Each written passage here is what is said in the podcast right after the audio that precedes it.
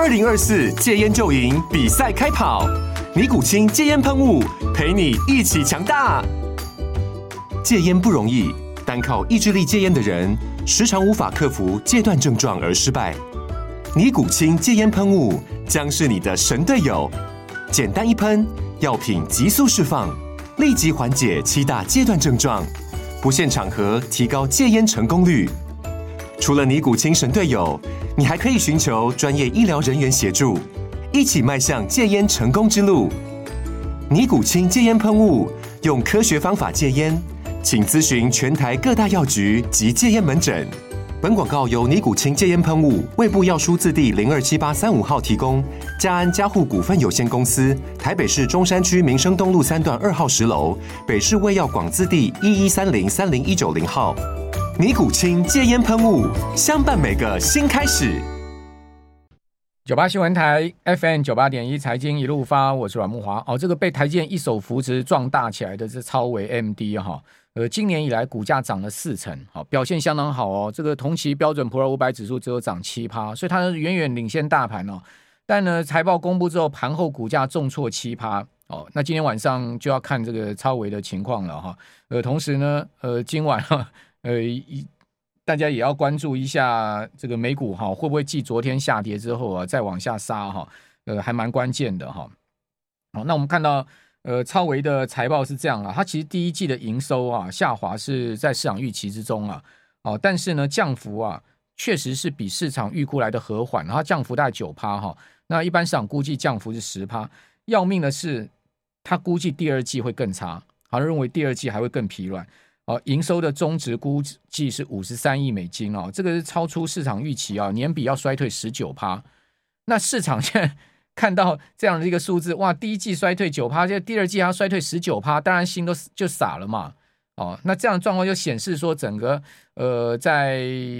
呃 PC 运用上应用端的疲弱，甚至数据中心可能也没有预期的那么好哈。哦它的第一季哈，数据中心的营收放缓到增幅就一点五趴。去年第四季哈，数据增中心的营收增幅呢是四十趴，从四十趴一下掉到几乎快不成长哈。那最最可怕的是 PC 哈，超出预期的这个营收的大减，PC 部门居然减了六十五趴之多，营收衰退六十五趴。好，游戏部门衰退六趴，它唯一一个大亮点哈，那个营收年比增长一点六倍的，就是嵌入式的这个晶片，哦，就是呃。并了赛灵思之后的呃展现的这种所谓的 power 哈，这个在这一块砍入式晶片，那就主要用在这个工业自动控制啊这些方面上面哈，它的成长是大增，产品呃这个这一块的营收是大增，但问题是其他衰退太严重，它补不掉。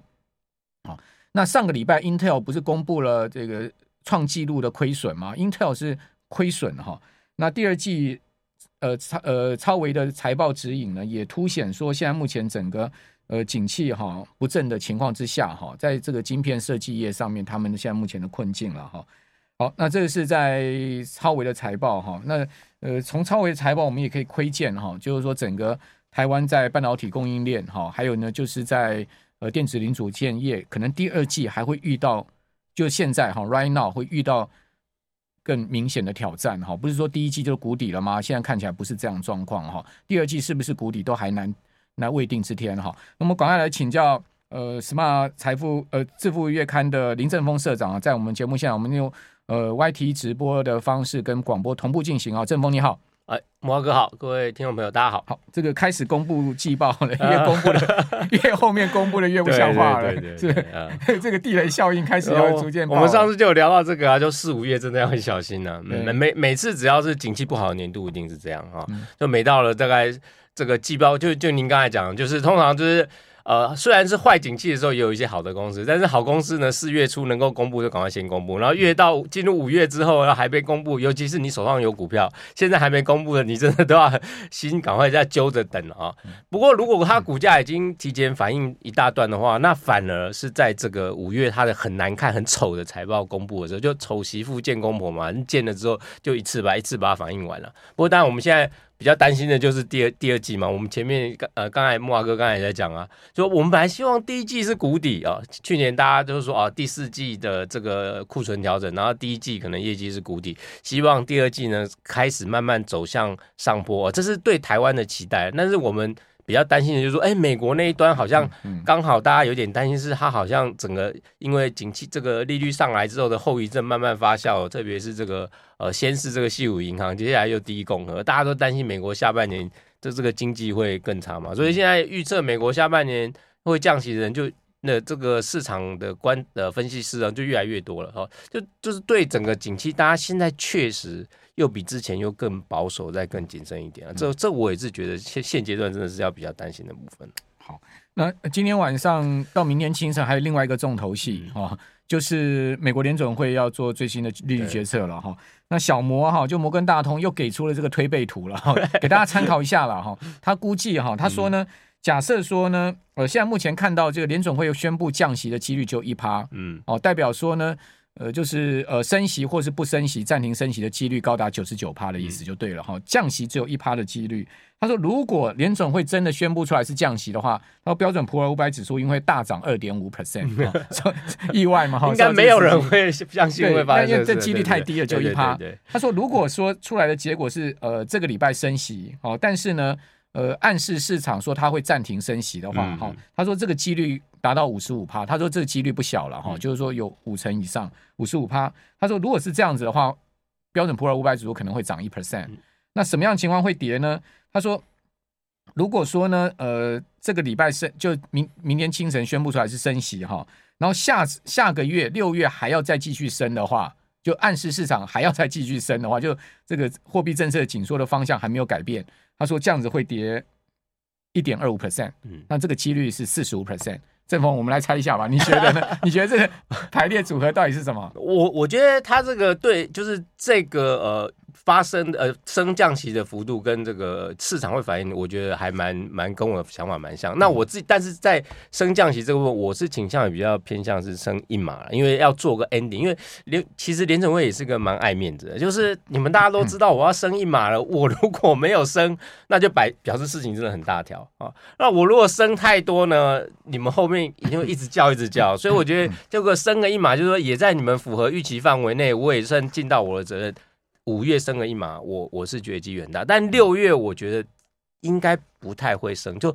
就算联准会后面他有不放心的地方，我我觉得他会至少先停下来看一下，看一下。对，因为看听嘛，因为最近真的确实就是说整个景气的状况看起来就是非常让人家忧心。那尤其是呃，如果有连说现在是细谷银行先出事，然后第一共和呃又又出事。那还没有人知道会不会还有更多的的银行，尤其是中小型银行，啊、对，就是真正西西太平洋合 众银行，对，是下一个准备要躺平的啊。说真的啦，哈，其实再大的商业银行，没有任何一家商业银行是能够抵挡得住挤兑的哦。一旦市市场对你的信心不够哈，再大银行都没用，只有央行有能力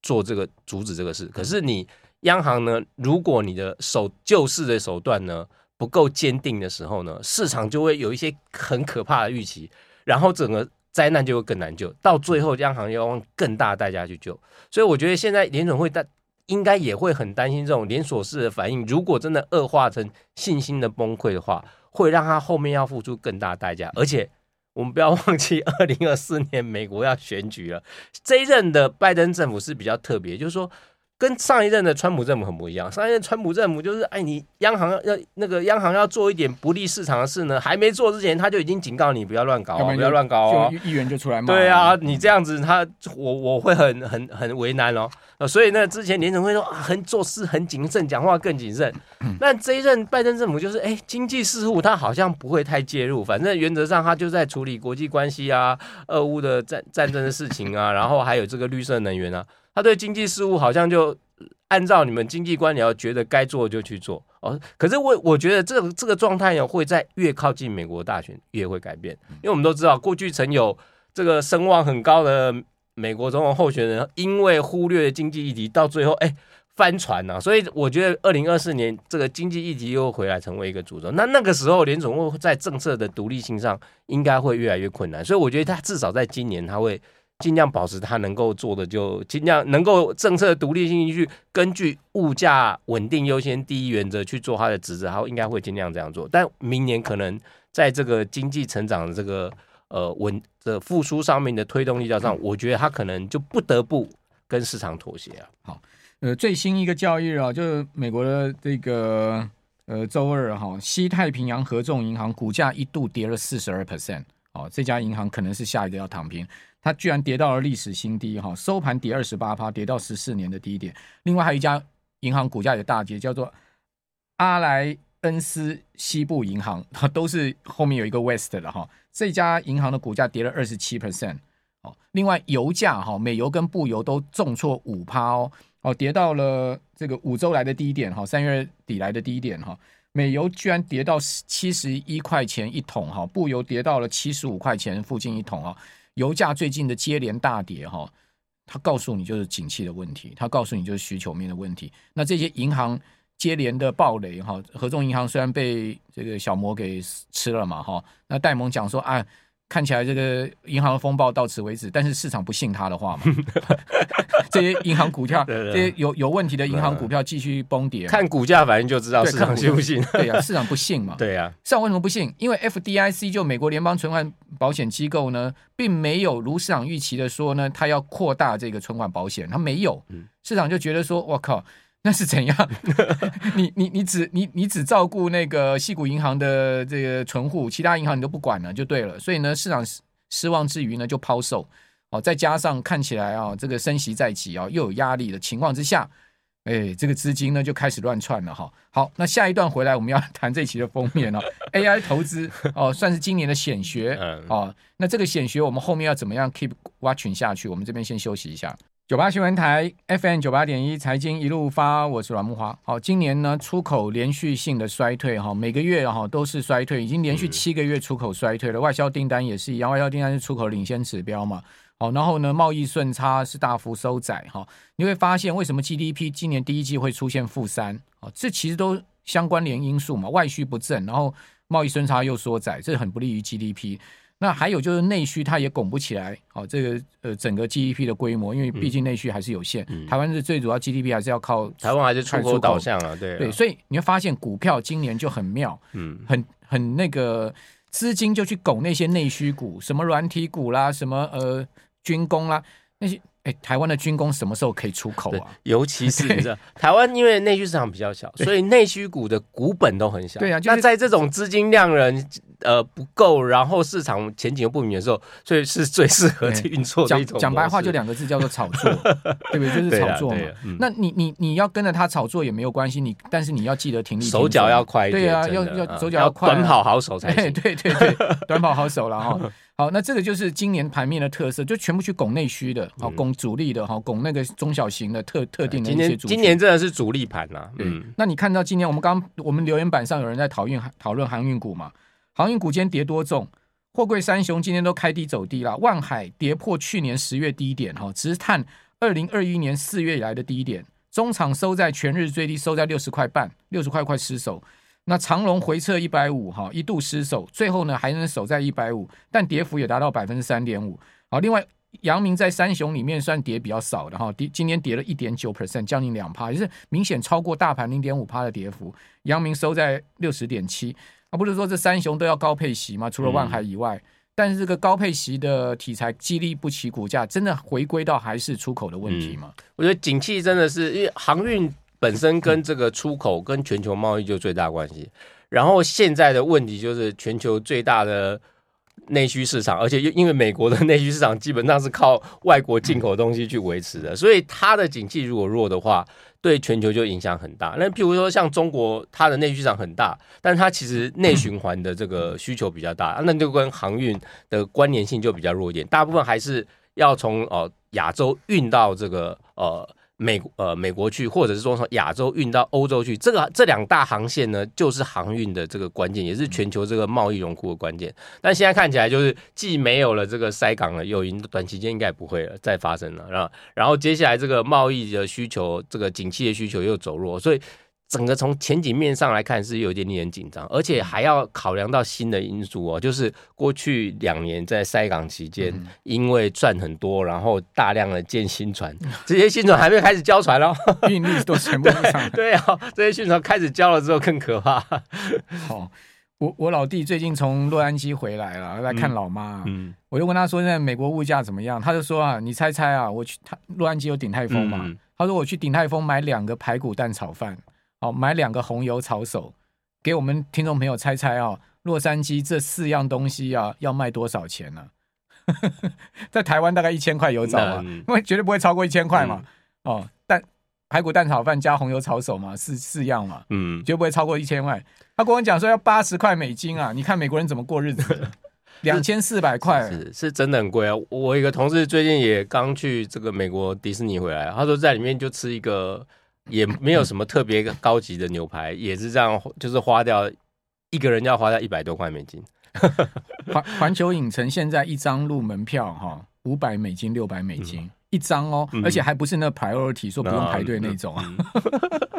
好，这所以你说美国景气会好吗？物价这么昂贵，然后呢，所得如果不成长到一定的程度的话，怎么消费得起？好，回来就是说，今年还有一个亮点 AI。好，AI 这期你们封面做 ChatGPT，但是